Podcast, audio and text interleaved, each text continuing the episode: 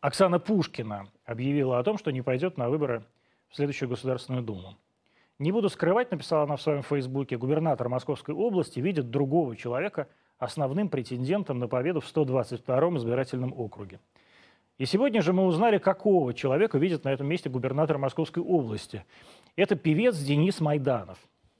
Я много раз спорил с Оксаной. Сперва, когда она приняла решение идти в эту Думу, мне казалось, что она слишком волнуется, что может не пройти – Оксана Викторовна была тогда молодым политиком, и ей казалось, что против нее зреет заговор среди своих. Я успокаивал и говорил, что решение принято, не волнуйся. Своих у нас не сдают. Потом Оксана оказалась в Думе и поняла, что своих у нее там больше нет. Есть только чужие. Тогда она начала отважно бороться со всеми. От Леонида Слуцкого до Петра Толстого. Начала активную феминистскую деятельность, пыталась провести законы о бэйби-боксах и о домашнем насилии. Очень важные, между прочим, законы. Публично сотрудничала с теми, с кем, наверное, было и не нужно. Я снова спорил. Ты поменьше публично дружила с официальными врагами и побольше с официальными друзьями. Вообще, будь своей среди чужих. Но не получилось. Увы, государство, само привыкшее к неискренности, эту неискренность чувствует и в других. Нельзя просто внедриться во власть, надеясь, что одно это появление изменит всю государственную систему – Нужно искренне эту систему полюбить, надеясь, что эта любовь сумеет ее улучшить. Но самое главное, в России нельзя к себе и к этой жизни относиться серьезно. Чем серьезнее ты воспринимаешь себя, тем опасливее к тебе относятся окружающие. Нельзя превращать окружение в противников, а себя во врага государства. Не нужно верить в себя, ну, слишком сильно верить в себя. Веря в себя, веру в себя тут чувствуют за версту и стремятся непременно раздавить самоуверенного. От самоуверенности пахнет иначе, дух другой, не русский. Россия – страна для веселья и легкости, тут все мимолетно. И жизнь, и слезы, и любовь. Не получается с законом, да и черт с ним. Возможно, получится потом, в следующем созыве, когда Господь пошлет. Потому что верить в Россию можно только в Него, надеяться только на Него, да и любить по-настоящему – только его. Тогда, возможно, он пошлет. Но может и не послать. Но если верить в себя, надеяться на себя и любить в общем себя, то пошлет уже не Господь, а кто-то другой. И, скорее всего, далеко и надолго. Мне почему-то кажется, что Денис Майданов это хорошо понимает и будет сам веселиться и нас веселить. Давайте, друзья мои. У нас в гостях Ильман Мехтиев, президент Национальной ассоциации профессиональных коллекторских агентов, правильно? Да. И председатель вы чего? Еще много чего. Господи, вот это удивительное свойство. Быть председателем, президентом одновременно. Как вы, вы кого, за кого проголосовали? Где живете вообще? Вы с какой округ? У вас московский. Округ. У вас не подмосковный, да? Вот у Оксаны Пушкина подмосковный, Одинцова, Можайск, а, Нарафаминск, Апрелевка. А вот если бы вы голосовали за Пушкина или за Майданова, вы бы за кого проголосовали? Не голосовал бы. Почему? Не нравится а вам? Не... нет. Нет разницы. Хорошо. Вы поддерживаете закон о домашнем насилии или нет? Я не читал его. Ну, его не Он надо читать, не его нет еще. Он не касается моей профессиональной деятельности. Вы же как раз вот у вас насилие домашнее. Приходите в дома и убиваете людей, там, коллекторы. А ну... потом приходите на деревню в бабочки.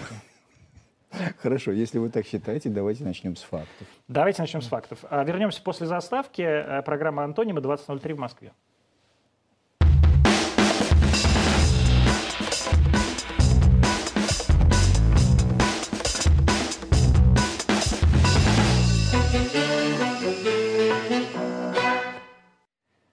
20.04, программа «Антоним», мы в прямом эфире, э, канал РТД, YouTube, Facebook, ВКонтакте. И с сегодняшнего дня идет трансляция прямая в Рутюб. Это я к тем людям обращаюсь, которые думают, что все вокруг YouTube у нас в стране э, вертится. Вот я вас предупреждаю, что может скорее ваше верчение и остановиться в какой-то момент. А Ильман Мехтиев, президент Национального агентства Национальной ассоциации. ассоциации коллекторских агентств, а у нас в гостях, и мы поговорим о том, что вообще происходит с долгами э, и деньгами э, в Российской Федерации. Давайте мы сразу сейчас начнем с главного. Вот посмотрим, как вообще коллекторы себя ведут. Вы же понимаете, что вы один из самых, одни из самых ненавистных людей в нашей стране. Давайте посмотрим. Ну, давайте посмотрим.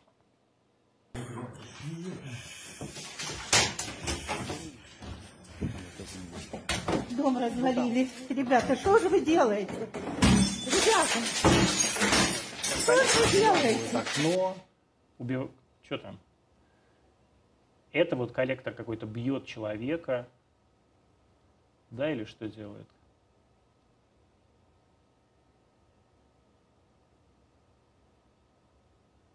Я не понимаю, что сейчас вот что делают вот эти люди. А, вот что-то поджег. А, поджег прямо дверь.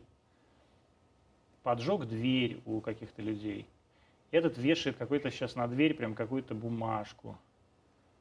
И в э, замочную скважину, наверное, заталкивает жвачку. Почему-то.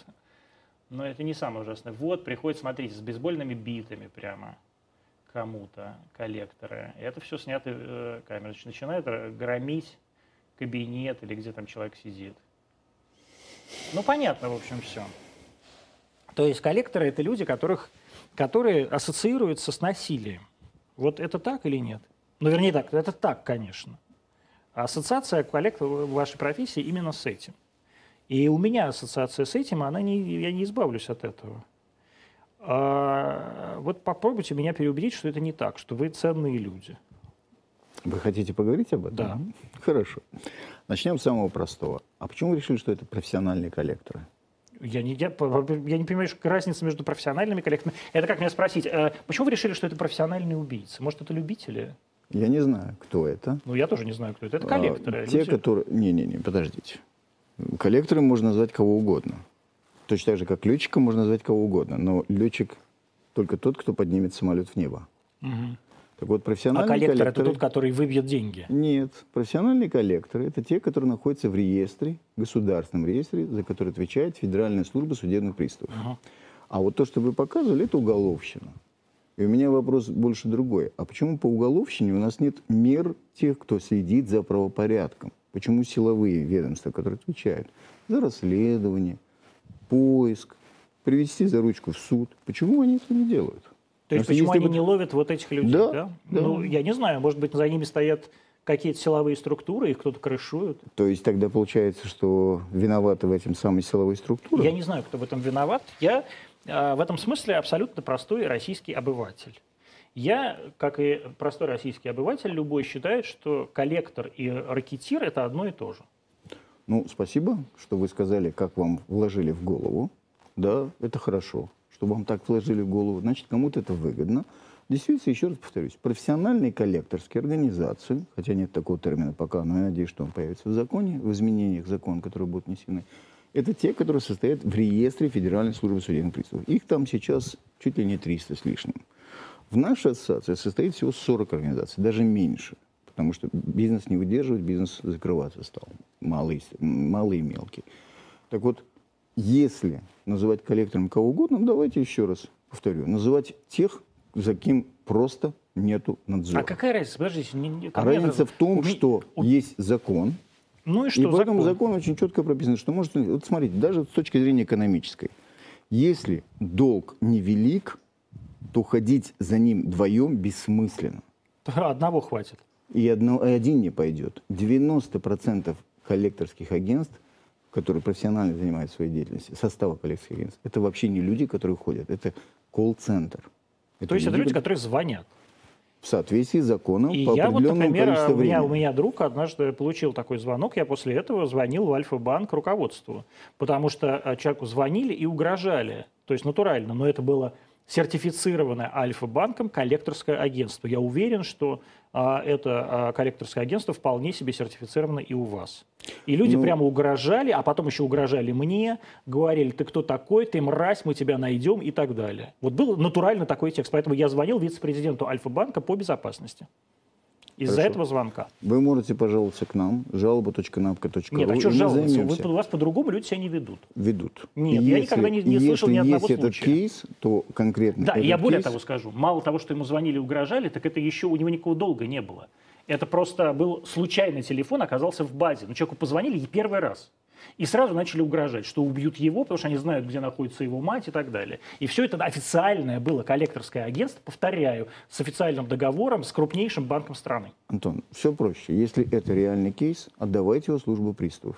Я его отдал в службу безопасности Альфа-банка. Служба безопасности Альфа-банка после этого заявила, что данный человек уволен. Нет, Правильно? нет, ничего не заявил, сказал, будем разбираться, и просто больше не звонил. И больше Никто не не извинился, никто не сделал вид, что, ой, это как бы у нас слу- случайно такое вышло. Это все прошло, как будто так и должно было быть. Так не должно быть. Поэтому, если такое есть, обращайтесь к нам в ассоциацию, можете обращаться ко мне лично. У меня были случаи, когда в субботу звонит человек и говорит, сын 12 лет купил, купили ему телефон в подарок, ему начал называть банк. Банка не звонят, потом девушка журналист, она, так сказать, знает руководство банка. Банк не отвечает. Мне пришлось лично этим заняться, в воскресенье звонки прекратились. То есть, а что значит лично заняться? Откуда взялся этот коллектор, который звонил? взялся, как вы сказали, на тот самый номер телефона, который полгода был у кого-то Мгм. другого. А Был даже случай недавно, описывали, как другой очень крупный розничный банк звонил газовому котлу. Вы, наверное, читали, да? Нет. Ну, был такой случай. А, Один э, человек купил газовый котел, поставил на него счетчик э, с сим-картой. А сим-карта, оказывается, раньше принадлежала должнику. И этому газовому котлу периодически приходят смс Ну, автоматически попадают на телефон, соответственно, владельца. А Когда мне об этом стало известно, сказал, давайте посчитаем, сколько смс отправлено. Потому что то количество смс, которое он получил Уже за неделю- оплачивает весь долг. да, дело даже не оплачивает весь долг. Это уже нарушение закона. Если бы он подал бы ФССП, Федеральную службу судебных приставов, был бы выписан штраф. Тогда объясните вот мне, э, простому человеку. Значит, э, коллекторы подчиняются судебным приставам, что ли? Коллекторы подчиняются закону, как все мы должны подчиняться Но я не закону. подчиняюсь судебным приставам Я повторяю, закону, а Хорошо. не судебному приставу. Ну. Если закон нарушен, и даже если он не нарушен, но вы считаете, что ваши права нарушены, обращайтесь, пожалуйста, в службу приставов. А почему приставов-то? Ну, потому что по закону есть надзорный орган. Вот, над вами А надзорный пос- орган. Сейчас. Постановлением правительства, извините за такие тонкости, определен, федер- определена Федеральная служба судебных приставов. Вот, я и говорю, то есть они как бы ваш Они надзорный, надзорный орган. орган, да, да. Потому что за там, нормальным человеком это, как, условно говоря, милиция, полиция да, там, или прокуратура. А как должен вести себя нормальный коллектор? Вот я взял э, какой-нибудь кредит, да, а а в основном вот из всех э, этих людей, я объясню, почему мы, собственно, здесь собрались, потому что на прошлой неделе Эльман сделал заявление, ну, как бы это было официальное заявление коллекторской ассоциации, о том, что количество долгов, которые россияне в этом году не выплачивают, выросло на, сколько там, условно говоря, 5%. Условно. Да? Связано это с, пони- ну, с тем, что по- понизилась платежеспособность россиян, наверное, из-за коронакризиса, хотя, опять же, как э, говорили вы в своем этом заявлении, только 1% да, ссыл- ссылается на то, что денег нет из-за ковида, а все остальные как бы вроде не связывают это свое обнищание с ковидом. А Немножко по-другому. Они, многие ссылаются на трудности, возникшие из-за ковида. Но только 1% говорит, что платить не буду, потому что ковид. А сколько вообще людей говорит, платить не буду вообще? Ну, зависит от того, какая глубина просрочки. Да, есть люди, которые только что вступили в просрочку, они, само собой, предельно две трети говорят, да, буду платить. Чем дальше срок неплатежа, тем больше людей, которые говорят, не, э, не буду платить вообще. И если в коллектору попадает, то обычно это 90, 180, 360 дней. На- Дней, да? Дней, да. То есть вот просрочки. первый раз, когда коллектор получает эту свою э, задачу, да, это проходит три месяца неплатежа. в среднем, но может приходить и меньше. Например, в период кризиса, когда резко возрастает количество людей, которые не платят, банки и микрофинансовые организации, они не справляются. Да? А если ты не сделаешь звонок в определенное время, то человек перестанет платить вообще. То есть ты ему должен просто напомнить. Соответственно, если возросла нагрузка, ты нанимаешь колл-центр, профессиональный колл-центр, который является частью коллекторского агентства, который берет за тебя и выполняет ту работу, которую ты не успеваешь. Поэтому в период кризиса, да, раньше. Обычно 90 дней, некоторые банки даже позже, некоторые сразу. Это зависит от того, как, какая у банка политика. И если извините за профессиональный жаргон, надо расчистить баланс. Если у него слишком много долгов, он слишком много навыдавал, Ну вот это какие? защищает. Главный банк, например, в стране, который пользуется коллекторскими услугами. Это... не только главный, все пользуются коллекторскими Нет, ну вот кто, кто ваш основной, основной клиент Еще раз коллектора? повторю, все банки пользуются коллекторскими И услугами. Сбер. И Сбер, и ВТБ, и Тинькофф, и Альфа, которого вы называли. Ну, наверное, считанные единицы крупных банков не пользуются, потому что они еще просто-напросто не пришли к пониманию того, что им экономически выгоднее. В вашем так называемом колл-центре а, работают в основном мужчины, Нет, не поверите, в основном девушки. да? То есть звони- якобы звонит приятная девочка и говорит, вы знаете, вы чуть-чуть просрочили кредит, не могли бы вы заплатить? Нет, она, во-первых, не якобы. Во-первых, неприятно. Во-вторых, она начинает не с того, что не могли бы вы заплатить. Она обязана начинать с того, чтобы идентифицировать человека. То есть она Первое, говорит, она это, это не- это, представляется. Сергей Петрович? Да. Дальше идет идентификация. После этого, если это действительно тот самый человек, только после этого можно говорить про долг. Если я позвонил, и это оказались, ну, извините, не вы, то я не имею права говорить с вами о долге. Это жесткое требование закона. И за это можно получить достаточно большой штраф. Более того, можно получить штраф за то, что не представился, за то, что позвонил не вовремя, позвонил чаще, чем определенное количество раз. То есть закон, принятый в 2016 году после определенной ситуации, неприятной, к сожалению. Какой? это. Очень просто. Один сотрудник микрофинансовой организации сбросил бутылку с зажигательной смесью и был ожог ребенка. Да? При том, что мы еще тогда говорили, что вот с этой конкретной группой микрофинансовой организации нужно жесткие меры принимать, нужно запрещать. А что это была за группа? Та Ну же самая, которая сейчас на прошлой неделе был захват эм, в городе на севере. Я просто не, не знаю их. И хорошо, что не Нет, знаете. ну давайте скажем зрителям, ведь это же открытая информация. Это открытая информация. На прошлой неделе был, э, пришел человек, Ну что это за уставший. группа-то? Я не буду называть, чтобы не делать рекламу. Найдите мне, пожалуйста, Найдите, группу пожалуйста, скажите, да, чтобы да, я да. это Это было, если не ошибаюсь, в Мурманске. и одна из телекомпаний, э, не будем рекламировать другую телекомпанию, Да будем дала об этом репортаж. И НТВ?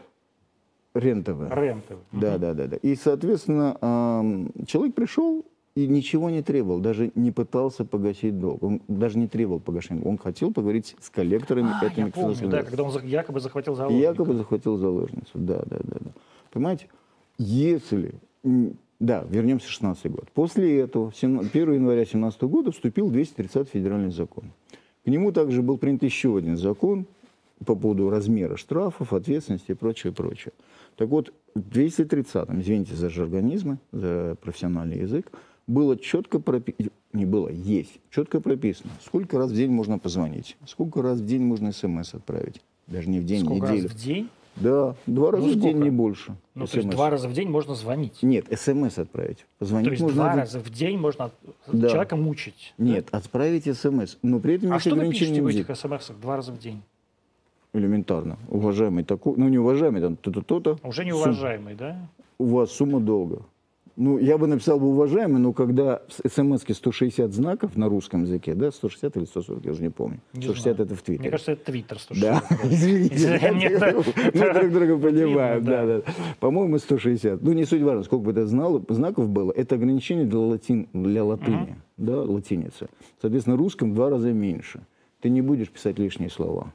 Ты будешь писать за вами сумма задолженности, та-та-та-та, погасите, номер телефона, название организации. Все. И эта смс два раза в день. При этом жесткое ограничение в сколько раз в неделю может быть. Ее не может быть больше, чем... Не может быть 14 раз. А Да. сколько может быть? Хотите, чтобы я... Сейчас, Нет, ну минуточку. как, два раза в день вы Два раза в день. По, Одну по рабочим минуточку. дням не будет? Одну минуточку я вспомню точно. Десять? Нет, в любые дни можно посылать, но только в определенное время. В будние дни с 8 до 22, в выходные дни с 9 до 21. И, ну, выходные и праздники, соответственно, да.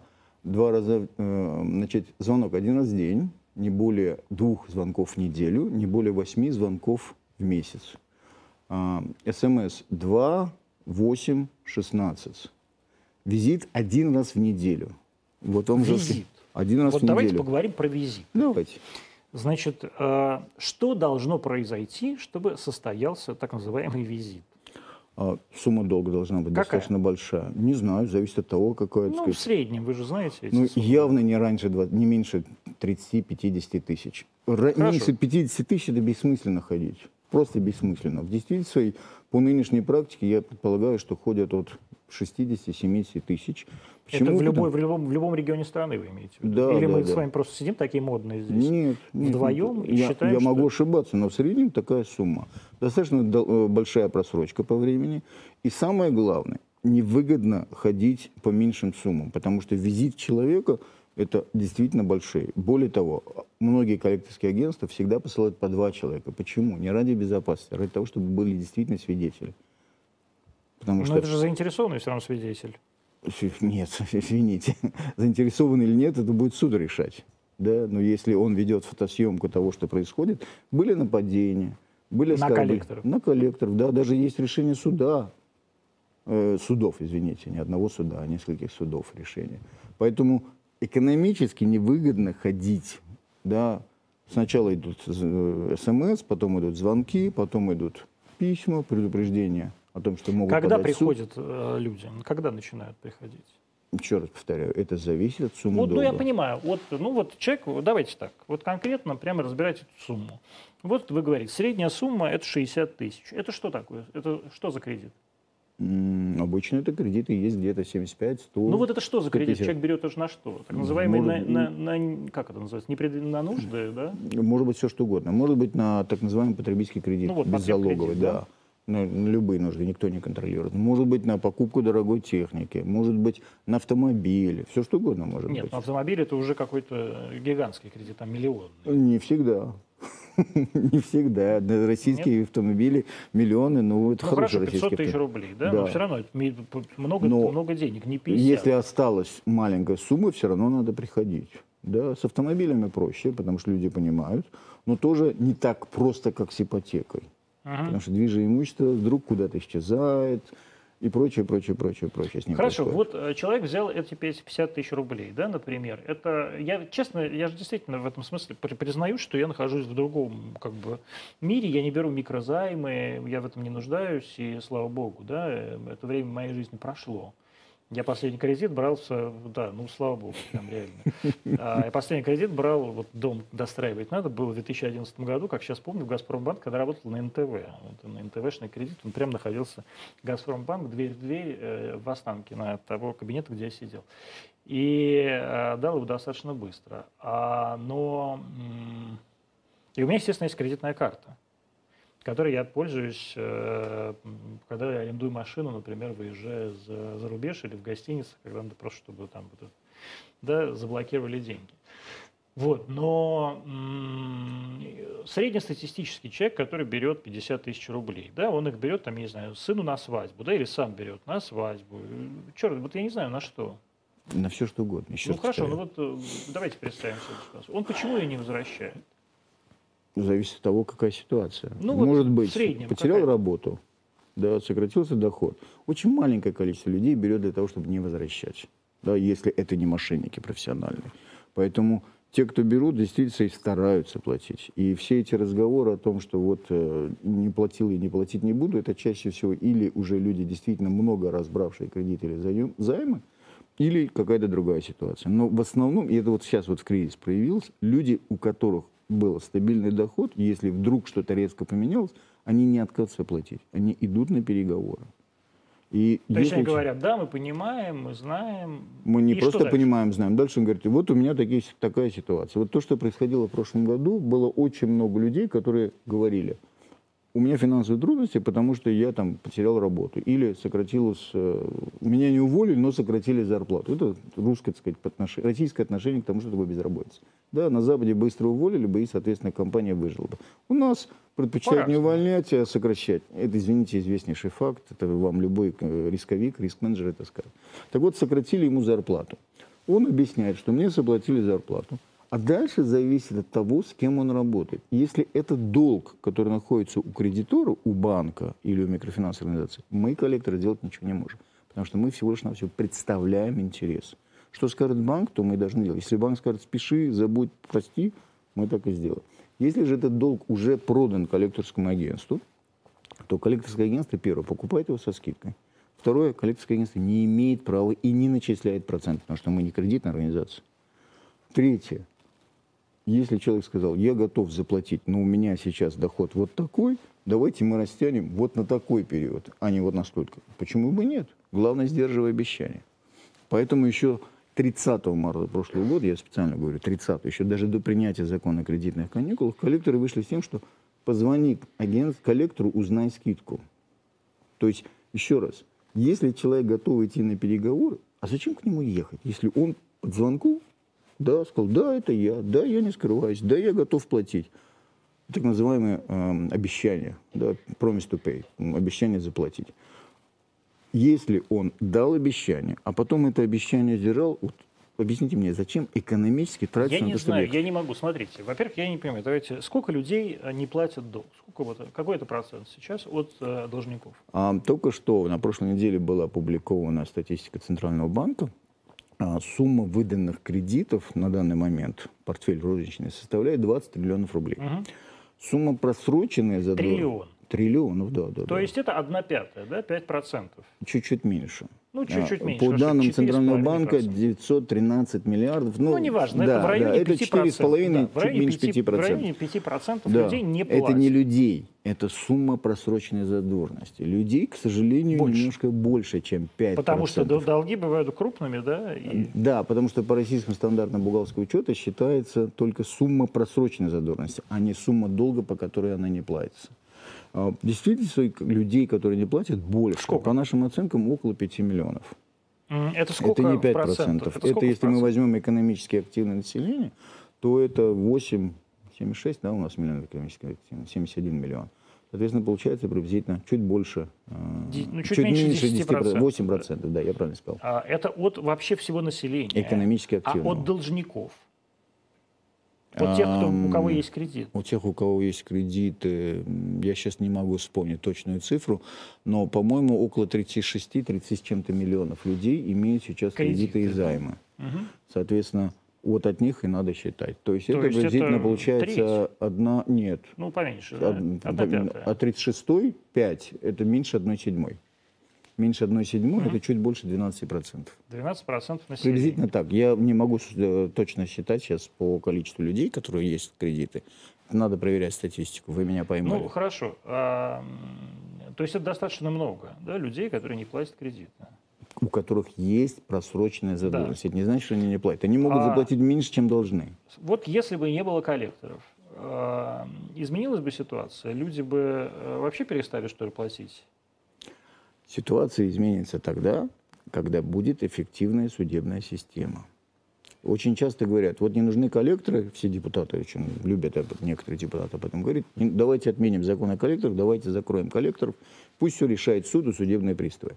Ну, опять же, да, что такое суд подать? Это заплатить пошлину, это дождаться очереди, это решение. То есть это 12 месяцев после того, как ты подал на это. После того, как ты подал. Дальше ждешь, пока пристав еще будет ходить и делать. Соответственно, еще, наверное, ну, месяцев 6 как минимум, если не 12. Теперь посчитайте, да, вы готовы, извините, если вы бы были банком, ждать 24 месяца после того, как вы осознали, что человек не платит? Может быть, лучше сейчас нанять профессиональных, которые будут ему звонить, э, делать звонки в определенное время, посылать смс в определенное время. Ведь процент тех, кто платит при напоминании, гораздо выше, чем те, которые Ну, вот я платят большим судам. если бы не было, э, то есть как бы насколько увеличивает существование коллекторских агентств вот эти платежи? Вот вы якобы звоните, хотя вот этот человек про из Северодвинска, про которого вы говорили, это человек, который захватил вот эту э, организацию, э, значит, потому Маленький что ему, офис. условно говоря, коллекторы, э, после- а он, у него был долг 8 тысяч рублей. Вот мне это все рассказали. Ух, и действительно, честно признаюсь. А, а, и, и тогда все его какие-то откровенные фотографии, уж не знаю, какие там у Северодвинского мужчины были откровенные фотографии, попали в интернет.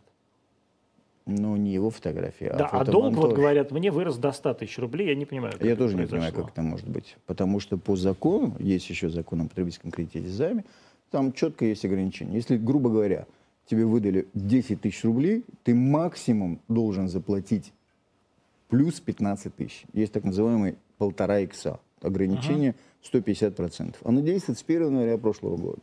Поэтому если тебе выдали 8 тысяч, с процентами, штрафами и прочим, прочим, ты не можешь заплатить больше, Больше, чем 8 плюс 12, чем 20 тысяч. Откуда взялись проценты? Не знаю, но это Я вопрос не коллекторскому агентству. Нет, наверное. это не вопрос коллекторского агентства. Это вопрос тому, кто его нанял и сказал, что мне должны 100 тысяч.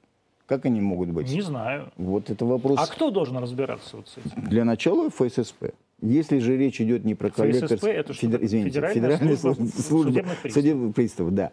Если речь идет не про коллекторское агентство, а про микрофинансовую организацию, про банковскую, банк, то нынешнее законодательство таково, что нужно обращаться в Банк России.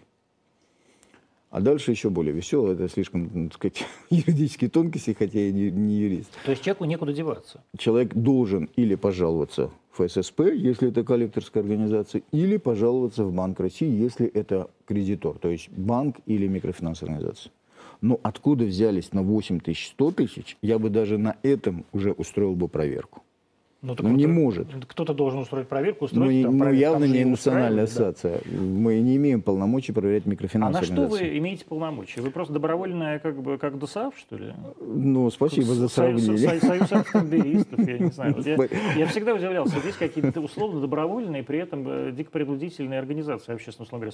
Федеральная палата адвокатов. Вот не пойми, что какая-то... Это для того, чтобы быть адвокатом, вы вне должны состоять. Нет, для того, чтобы быть коллектором, не надо состоять в нашей ассоциации. Для этого достаточно состоять, находиться в реестре На ФССП. учете. Да. Ну, хорошо, пусть Окей. будет на учете, да. Ну, У вас своя коннотация ассоциации, видите, к, этой, э, к этому э, слову. То есть не все коллекторы должны быть вашими членами. Закон сейчас позволяет. Более того, мы сами превратили ассоциацию, общественную организацию, три года назад было принято решение стать саморегулируемой организацией. Это гораздо больше контроля со стороны государства. Саморегулируемая организация должна отчитываться, прочим, прочим. Ну, при том, что никто нас не заставлял. Мы это сделали.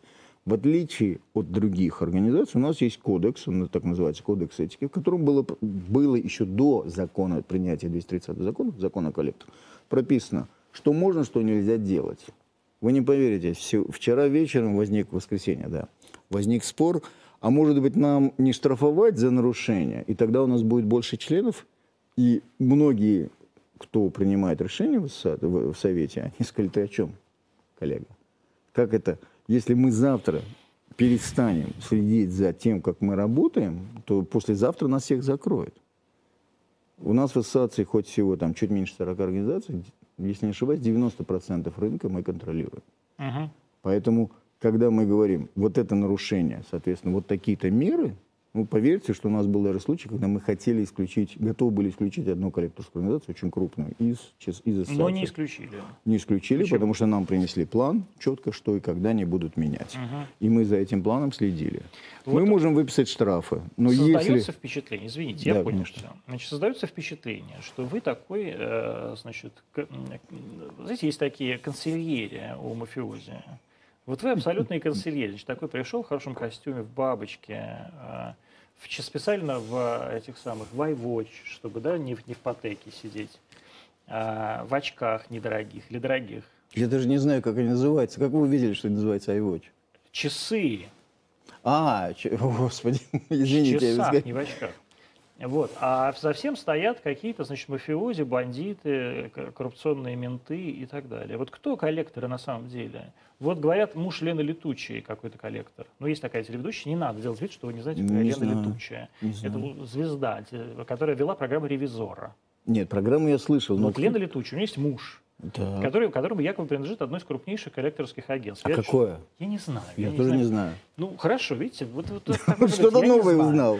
А, но я же не знаю, как называются коллекторские агентства. Ну, давайте перечислять. Давайте. Открываем сайт napka.ru и Так. смотрим, там есть АБК, ЭОС, а, Первое колле- коллекторское бюро, Национальная служба взыскания. Я могу перечислять, это 38 Э, организаций. ру- Люди, которые становятся коллекторами или владеют коллекторскими агентствами, это кто? Это или банковский бизнес бывший, То есть это как, ну кто это? лучше? это, ну еще раз, бывшие сотрудники банков. Ну вот это как сотрудники что? Это операци- люди, которые занимались финансами или В безопасностью? том числе. банках? Нет, безопасность, вот, вот это абсолютно неверное представление, что безопасность отвечает за все. Извините, настоящая Я, вот так, безопасность я так не думаю. Я думаю, Настоящая что безопасность безопасность отвечает за то, чтобы выбить бабки. неправильно, неправильно. Это не делает безопасности банку. Безопасность или физическая, или экономическая. Извините, физическая безопасность – это охрана периметра, охрана первых лиц или там decision-мейкеров, людей, принимающих решения. А экономическая безопасность – это немножко другое. Так вот, те, кто считает, что этим занимается служба безопасности, находятся на том же уровне, где находятся эти самые службы безопасности. Поэтому это не безопасники. Это люди или с очень хорошим действительно бэкграу- эм, историей банковского бизнеса, или люди, которые в какой-то момент пришли в коллекторские организации э, простыми операторами. Я не скажу, что сейчас среди первых лиц есть бывшие операторы, но я помню прекрасно, как у нас в банке, когда я работал в банке, люди, которые приходили оператором в колл-центр, поднимались достаточно быстро, в зависимости от того, что и как они То делали. есть они хорошо звонили. Нет, они предлагали методики, как позвонить. А какие вот действительно существуют методики, Ну, чтобы например, выбить бабки? Вы, э, можно вы, ну не про вас, я про вас ничего Да не можно знаю. и про меня, да. Вот Хорошо, я. допустим, да, вот люди, которые работают в такой профессии, как ваши, креативные, с утра им бесполезно звонить. Это правда. Значит, не Потому надо что мы не берем утром. трубку. Значит, не надо звонить утром. Но я, к сожалению, не креативный, я уже Ну, вынужден, вынужден брать трубку. начальство Вы понимаете, да, на простейшем примере, да, зачем делать звонок утром, если четко и ясно, что этим людям бесполезно делать этот звонок утром. И шаг за шагом можно все более и более точно сегментировать портфель и кому-то достаточно смс послать за три дня до наступления платежа, а кому-то нельзя посылать даже в течение пяти дней после платежа, потому что он все равно платить не будет. Это все легко вычисляется, когда массив данных большой, когда данных большой, когда ведется учет всех действий да, в системе учета действий, CRM, то, что называется. И дальше начинается сегментация. Да, поэтому применение риск-менеджмента или риск-аналитики, как профессионалы говорят, в коллекшене, в, в взыскании, это одна из самых интересных вещей с точки работы с данными. Когда Владимир Владимирович Путин встречался, помните, со Сбербанком и слышал Не помню. голос Я не то чтобы... Я, конечно, Отлично, люблю видите, у каждого, но я не у каждого каждым- свое. Да? Вы шагом. про Лену Летучую, я про Да, то, с кем он да. встречался. А, робот разговаривал голосом господина Смоктуновского, царство ему небесное. Господи, ужас какой. Это как Роман Дегтюк, который висел по всей Москве и говорил, встретимся в театре после своей смерти. Может быть, это я не следил. но Мне кажется, это вопрос- тоже коллекторы придумали. Такой, встретимся в знаю, театре, а там человек похоронили, как Не знаю, не знаю, вряд ли, вряд ли. Так вот, та самая речевая аналитика, те самые речевые роботы, да, были написаны, прежде всего, для целей общения с клиентами. То есть это коллекторы, что ли, придумали голос Смоктуновского? Я не буду говорить, кто, потому что дальше банк, э, которому это принадлежит, может обидеться. Но, еще А раз, кому это принадлежит? Сберу принадлежит, нет?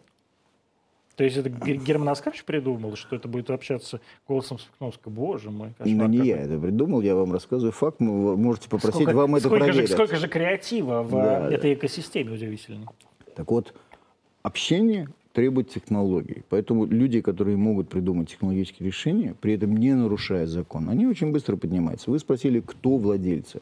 Это финансисты, это бывшие сотрудники банков, это, а, ну, называем вещи своими именами, люди, которые в том числе и поднимаются внутри этой системы.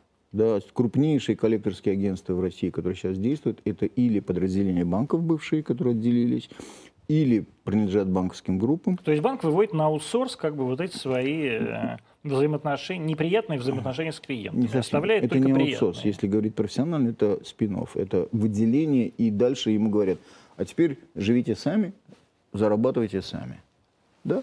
Соответственно, эм, или есть часть международной компании, э, международной группы. Да, одна из крупнейших компаний, которая у нас есть в России, это часть международной коллекторской сети. EOS. Как? Эос. EOS, да. Это как это что, как греческое, что ли?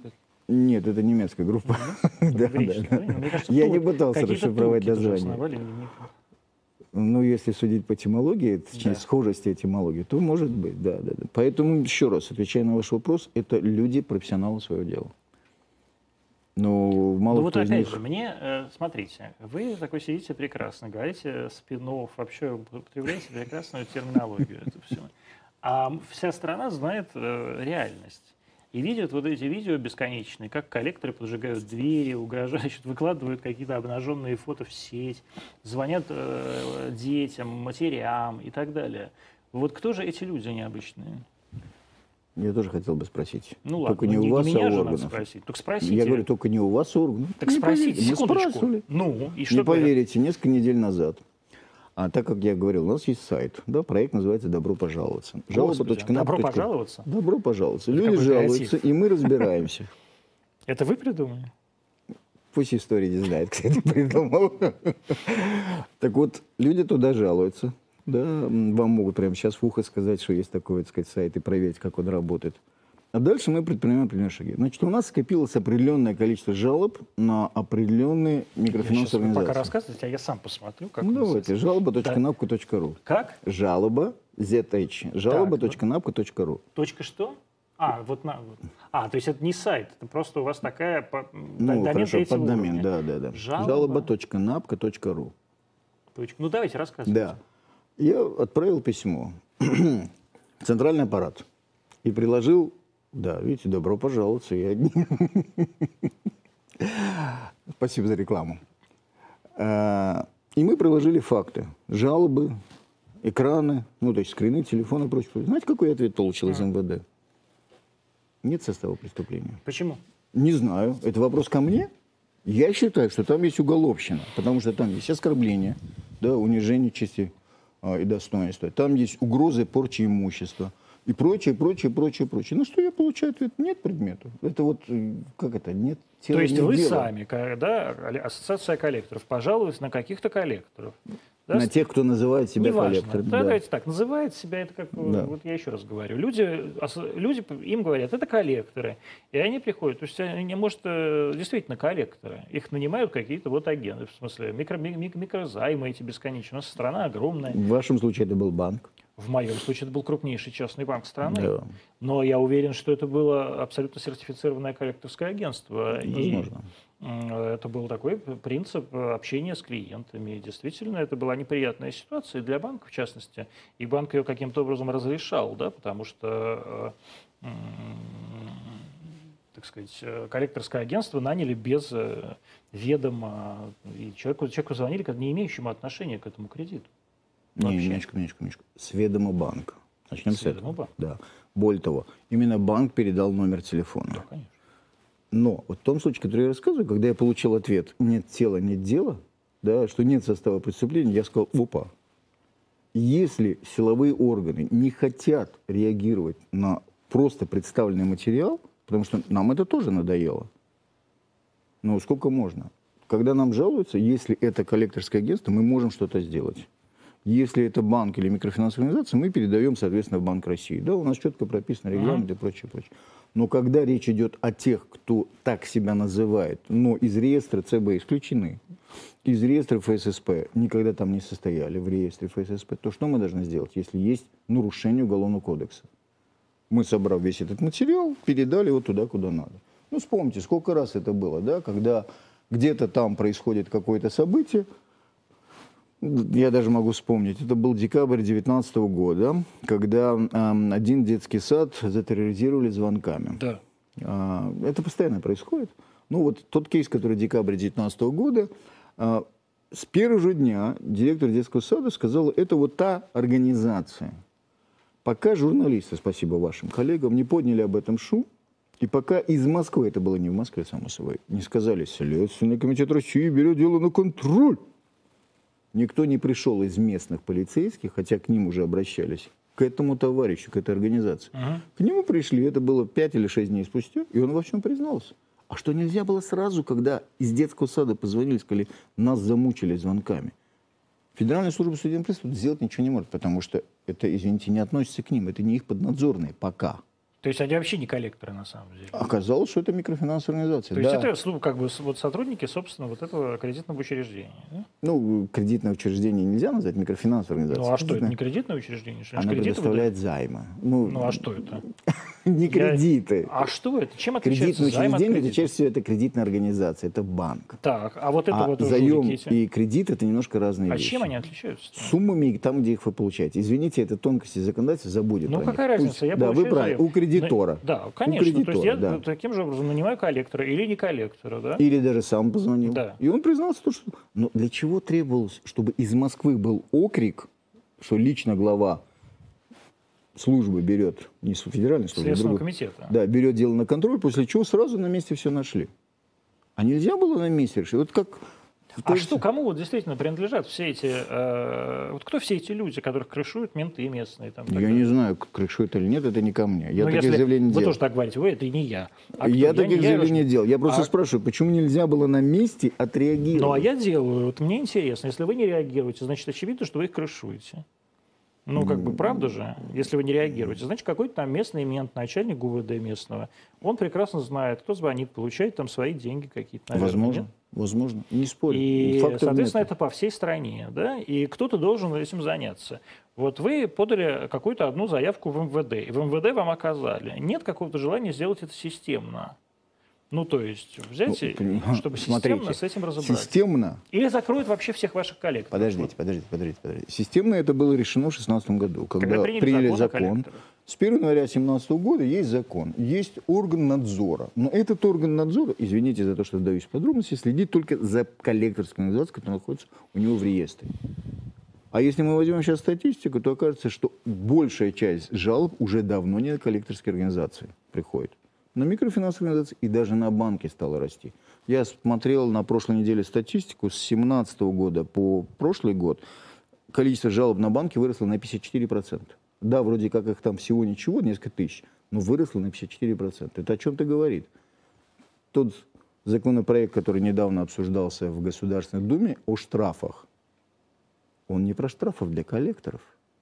Коллекторы давно сидят под штрафами по 500 тысяч рублей. Но когда закон приняли, это же надо было так умудриться. Исключили из-под штрафов банки. Это как? Вот вы занимаетесь бизнесом. Вам говорят, вот вашего конкурента, ему будет штраф, а вам не будет. Что вы будете делать? Летом 2019 года так произошло. Один банк не согласился с тем, что ему выписали штраф 20 тысяч.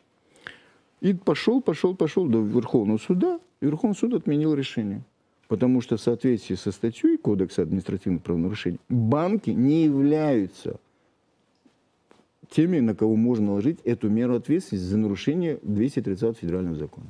Как вам эта ситуация? Вот если вас не наказывают, рано или поздно найдется кто-то, кто так будет поступать. Вот так и произошло. Друзья, а программа Антониме 2046. Пожалуйста, задавайте свои вопросы в чатике в Ютьюбе, Рутьюбе, в Контосе и в Фейсбуке. К сожалению, на канале РТД этого сделать невозможно, но, э, соответственно, ваши вопросы будут сейчас мне присылать на телефон, я буду э, их зачитывать нашему гостю. А, И тем не менее, э, что вообще делают с коллекторами, вот я так задам вопрос, нерадивые плательщики. Вообще, вот кто такой классический нерадивый, нерадивый, нерадивый плательщик э, кредита? Это, во-первых, какой э, такой самый распространенный кредит, по которому не платят? Не задумывался над самой распространенной суммой, да, срок, да, а вот кто не плательщик, Ну, это мужчина всего- или женщина? А, вы не поверите, что... Ну, Это женщина. Нет, почти поровну. Поровну, да? Почти поровну, насколько я помню по статистике.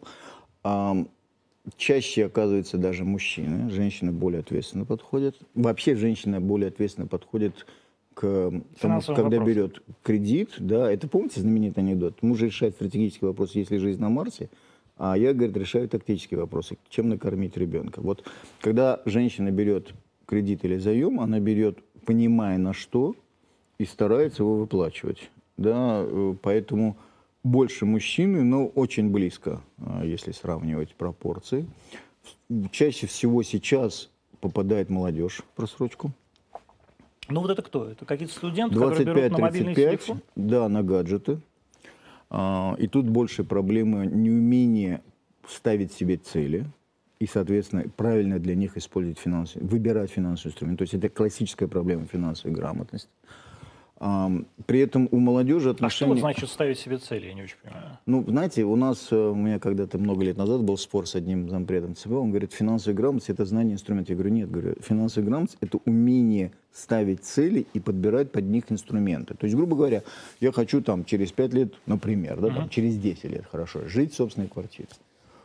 Через 10 лет я должен тогда откладывать. А если мне надо через 5 лет? Какой финансовый инструмент мне поможет через 5 лет? Если я за 3 года накоплю там сумму первоначальной взноса. Вот это понимание того, какая должна быть цель, да, разумная цель, а не гаджет. И того, какой финансовый инструмент под него может быть, это и есть финансовая грамотность. А не знание, депозит, ставка такая-то в таком банке или ставка такая-то в таком. Это не финансовая грамотность. Потому что завтра банк поменяет ставку, и куда ваша грамотность делась. Так вот, молодые, сейчас стало больше, их 25-35, и при том чаще всего это то, что называется... Ну, хорошо, не 18. 18, наверное, эм, совсем безнадежно. Знаете, был какой-то момент, когда это стало, как сказать, с- м, моложе и моложе, моложе. да, да, да. Но потом поменялось отношение к риску у банков и у МФО. То есть перестали выдавать деньги? Стали меньше выдавать. Да, Первое и второе стали более внимательно оценивать. А, И вот те, которые 25-35, это чаще всего, эм, как это называется, спонтанные покупки. Ну, то есть человек идет к торговому центру, видит новый мобильный телефон и покупает этот новый мобильный К телефон. 8 в кредит. марта, к Новому году, 23 февраля. Ну, то есть вот, э, вот это вообще очень странная покупка. Там, э, раньше еще было поехать за рубеж. Сейчас немножко ситуация изменилась. На это стало меньше кредитов браться. По определенным причинам. Ну так есть у вас вопросы? Есть много вопросов. Давайте. А, вот вопрос коллектор очень интересный. Если годами не отвечать на звонки, а, то в какой момент будет нерентабельно искать этого должника? Вообще, какая технология вот этого поиска? Очень просто. Если вы долго не выходите на связь, то подается в суд. Дальше 100, ну не 100%, 99,9 в периоде случаев решается в пользу кредитора. Вот это, кстати, один из мифов. Спасибо большое, что вы затронули тему. Один из мифов состоит в том, что суд решит по-другому. Нет, суд решит в пользу кредитора. Дальше вся сумма неуплаченная идет к- в исполнительное производство, то есть к службам приставов. Служба приставов приходит, описывает, и самое интересное, они еще возьмут плюс 7% с вас за то, что вы не заплатили в срок. Поэтому, грубо говоря, вы можете считать, что вы не заплатите, придут, что найдут, но а если 7% нет ничего? Ничего, значит, спишут. Ну, то есть Тогда исполнительное производство закроет. Но это очень долгий процесс.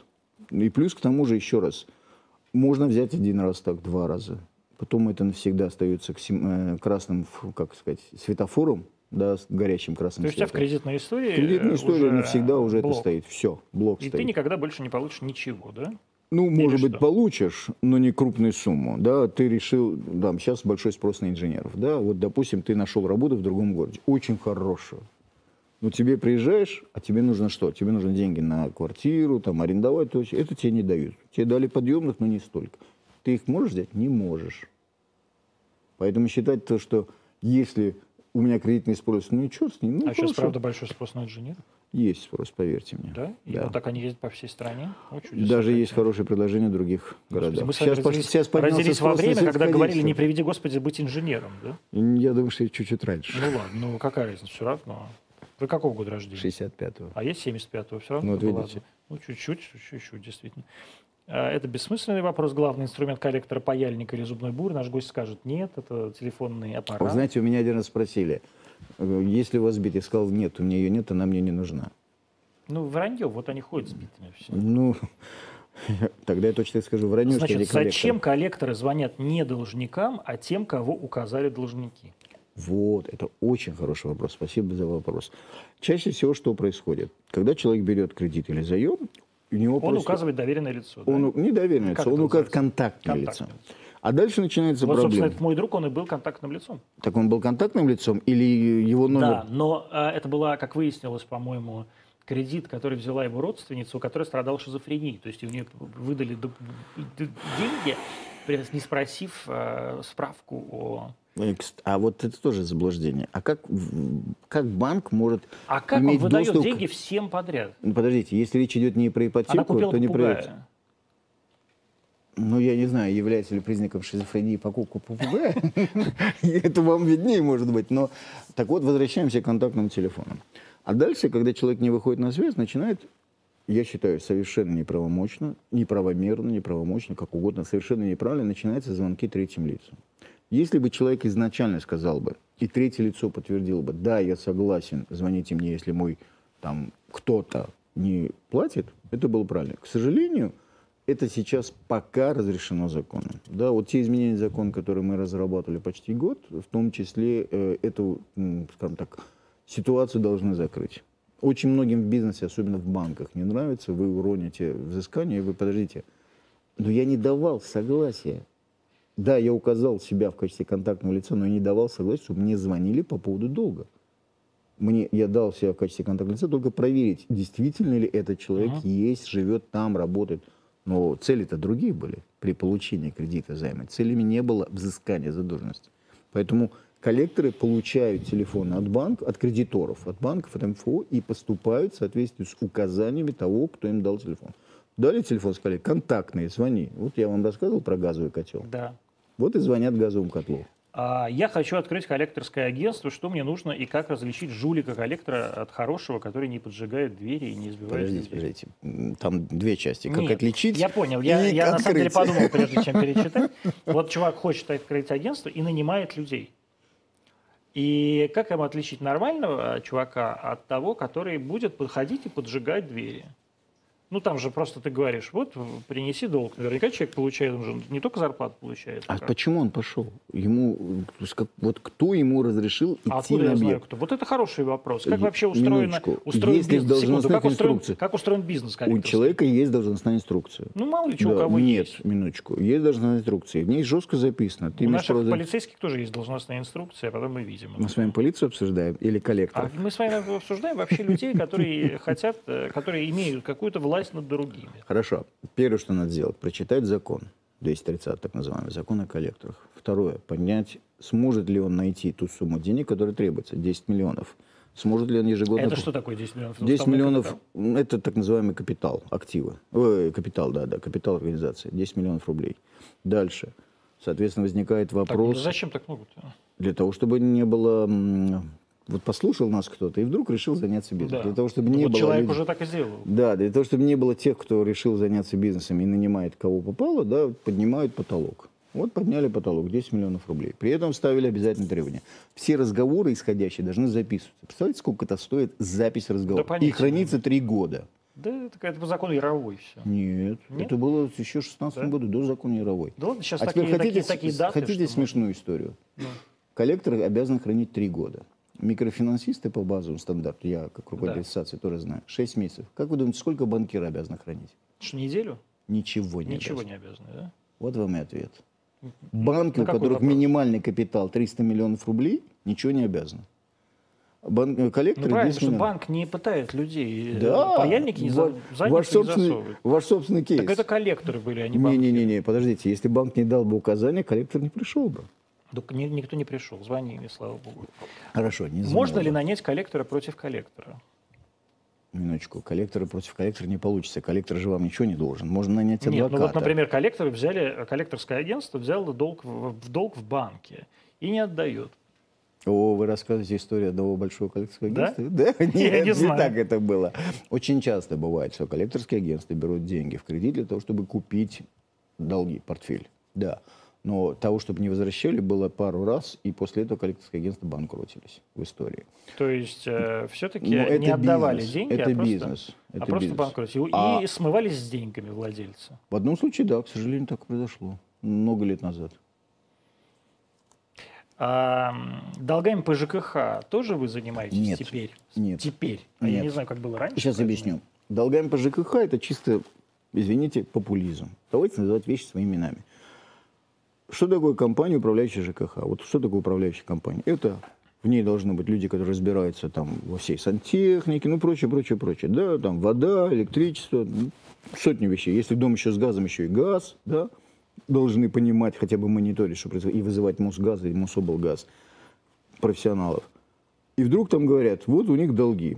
Да, сколько, я не помню, сколько процент населения не платит, но огромное количество Много. людей, да, не платят. Там сотни миллиардов рублей, сотни, чуть ли не под... э, Ну, с другой стороны, просто он кредитов триллион не, не заплачено. Ну, Приблизительно пробежается, не поверите.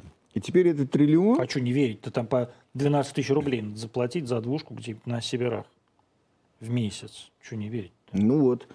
И теперь управляющие компании сами должны заниматься тем, чтобы подавать в суд, да, подбирать документацию и прочее, прочее, прочее. То есть управляющая компания не может нанять коллекторов. И По закону теперь нельзя. Может нанять только как представитель, то есть как агент, да, представлять интересы. Но продавать долг не имеет права. Я прекрасно понимаю, но когда госпожа депутат, которая этот законопроект предлагала, мы даже написали официальное письмо. А кто предла- это предлагал? Ну, он скажите, ну это нормально. Вам в ухо подскажут. Подск- Ну, они не подсказывают мне. Они Яровая. же- они мне не подсказали, как Яровая. называлась эта микрокредитная организация в Северодвинске.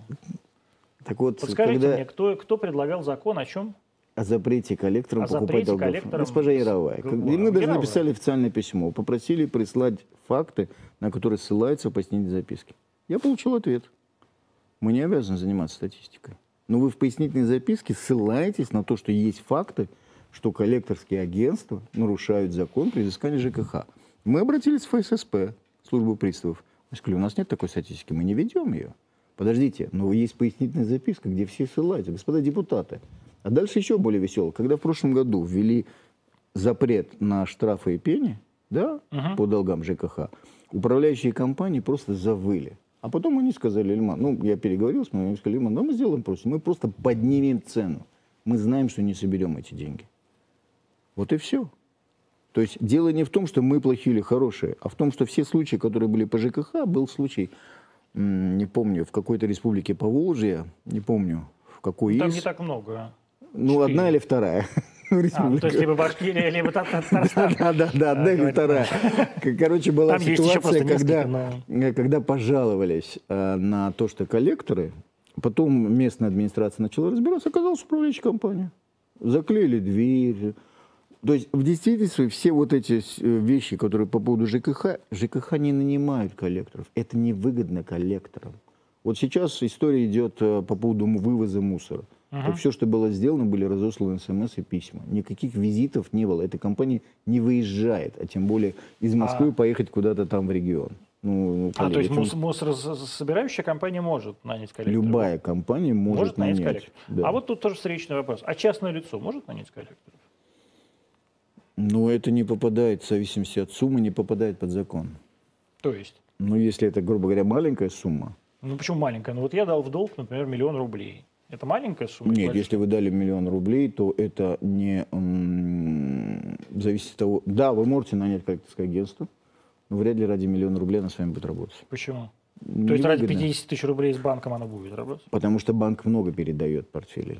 А вы даете один случай, по нему очень маленькая вероятность может быть. Ну, там надо садиться и считать экономику. А какая тогда сумма, вот с какой суммы коллекторское агентство начнет работать? Для физика? Для Не физического вообще, лица? ну вот вы говорите, миллион для вас не сумма. Сейчас, Нет, не для сейчас вся меня. страна такая, о, все ясно, что тут про нет. коллекторов.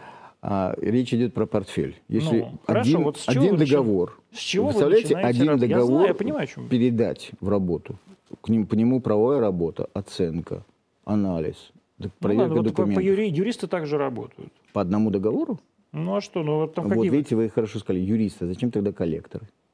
Если Нет, ну, достаточно подожди. юриста нанять. Да. Ну то есть, подождите, то есть вы считаете себя лучше юристов, что Нет, ли? мы не считаем юристом, просто-напросто мы говорим четко, в этой ситуации действительно нужен коллектор, в этой ситуации вам достаточно написать заявление в суд. Ну хорошо, суд э, ничего не найдет. И вы- и человек станет банкротом, а вы выбьете бабки. вы мы же не выбьем, мы бандиты. подадим, э, убедим его заплатить. Вот, Будем убеди- его убеждать. Мне нравится это. Мы, мы убедим его заплатить коллектора. Я сейчас надо записать даже какой-то рекламный ролик.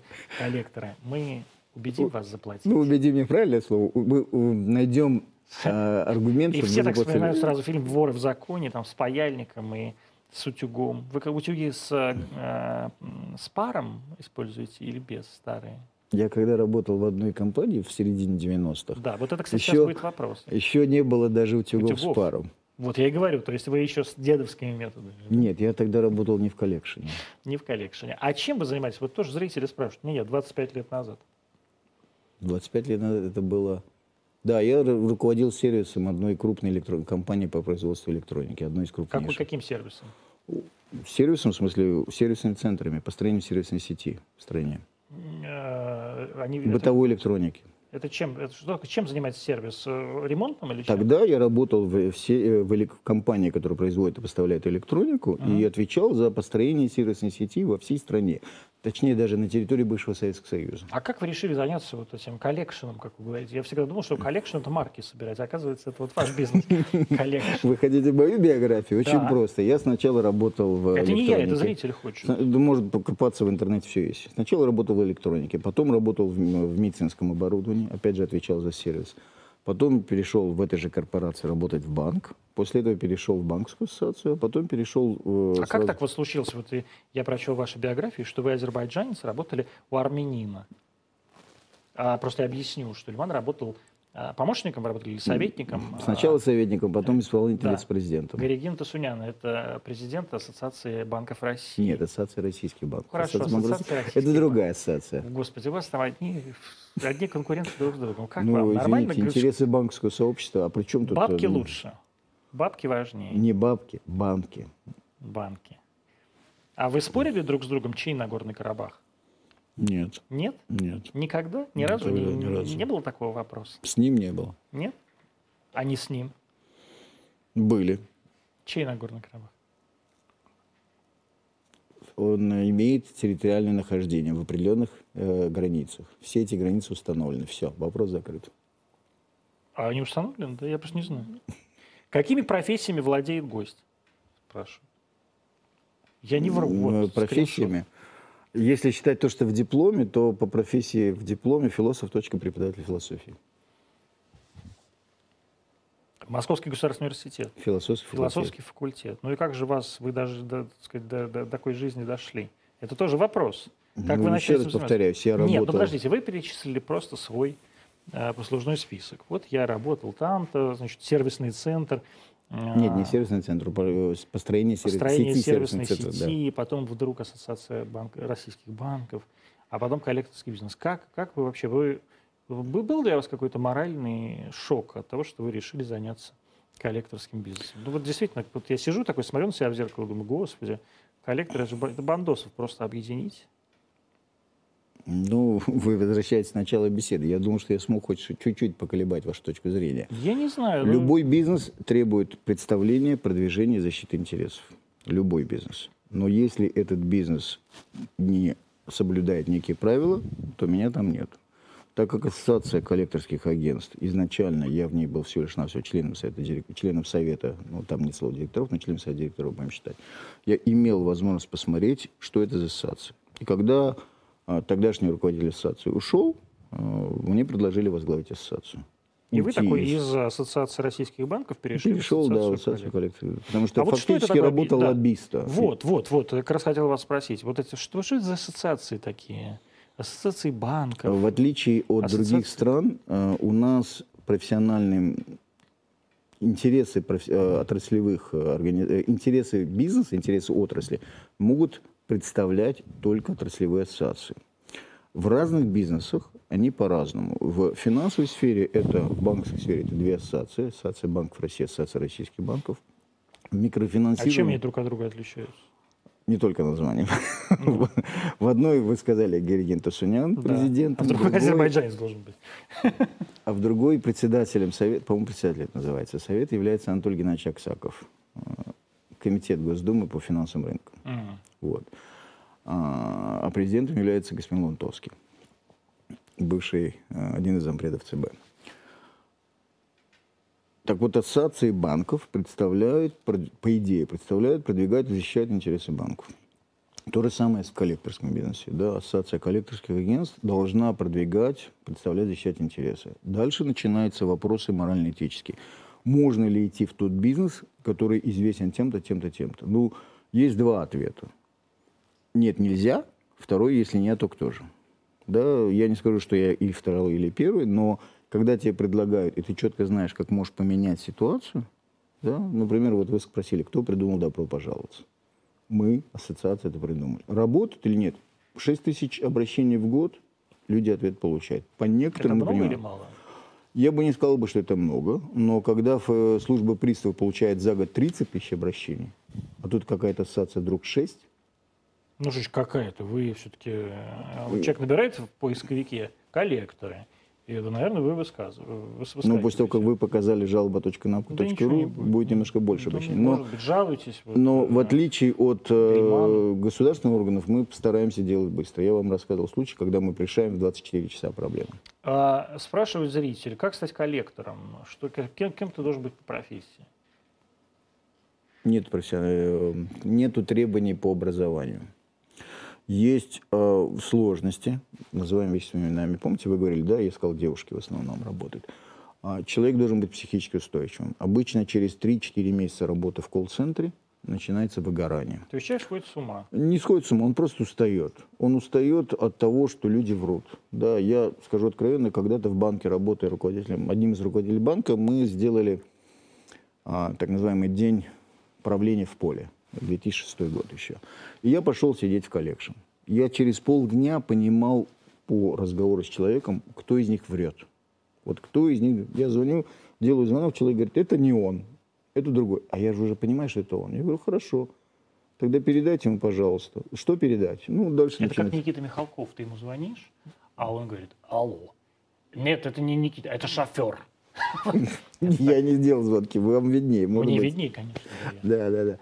И э, поэтому люди выгорают. Да, и когда э, ругают э, матом, прочее, прочее. Есть же решение судов, даже вплоть до, до штрафов на должников за оскорбление.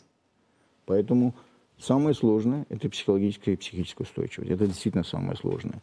Дальше зависит от того, как ты работаешь. И самое сложное, опять же, э, соблюдение закона. Ты не имеешь права повысить голос, ты не имеешь права перейти на «ты». И Ну, много-много все время, другого. переход, переход- вот все время же это происходит. Сообщайте, пожалуйста. Если не сообщать и не штрафовать, это так и останется. Поэтому, кстати, мы Друзья мои, стучите, стучите больше, стучите каждый день, звоните везде. Я хочу напомнить еще для всех, что приемная, например, Федеральной службы безопасности на э, Кузнецком мосту открыта круглосуточно, 24 часа для приема граждан. Можете всегда обращаться.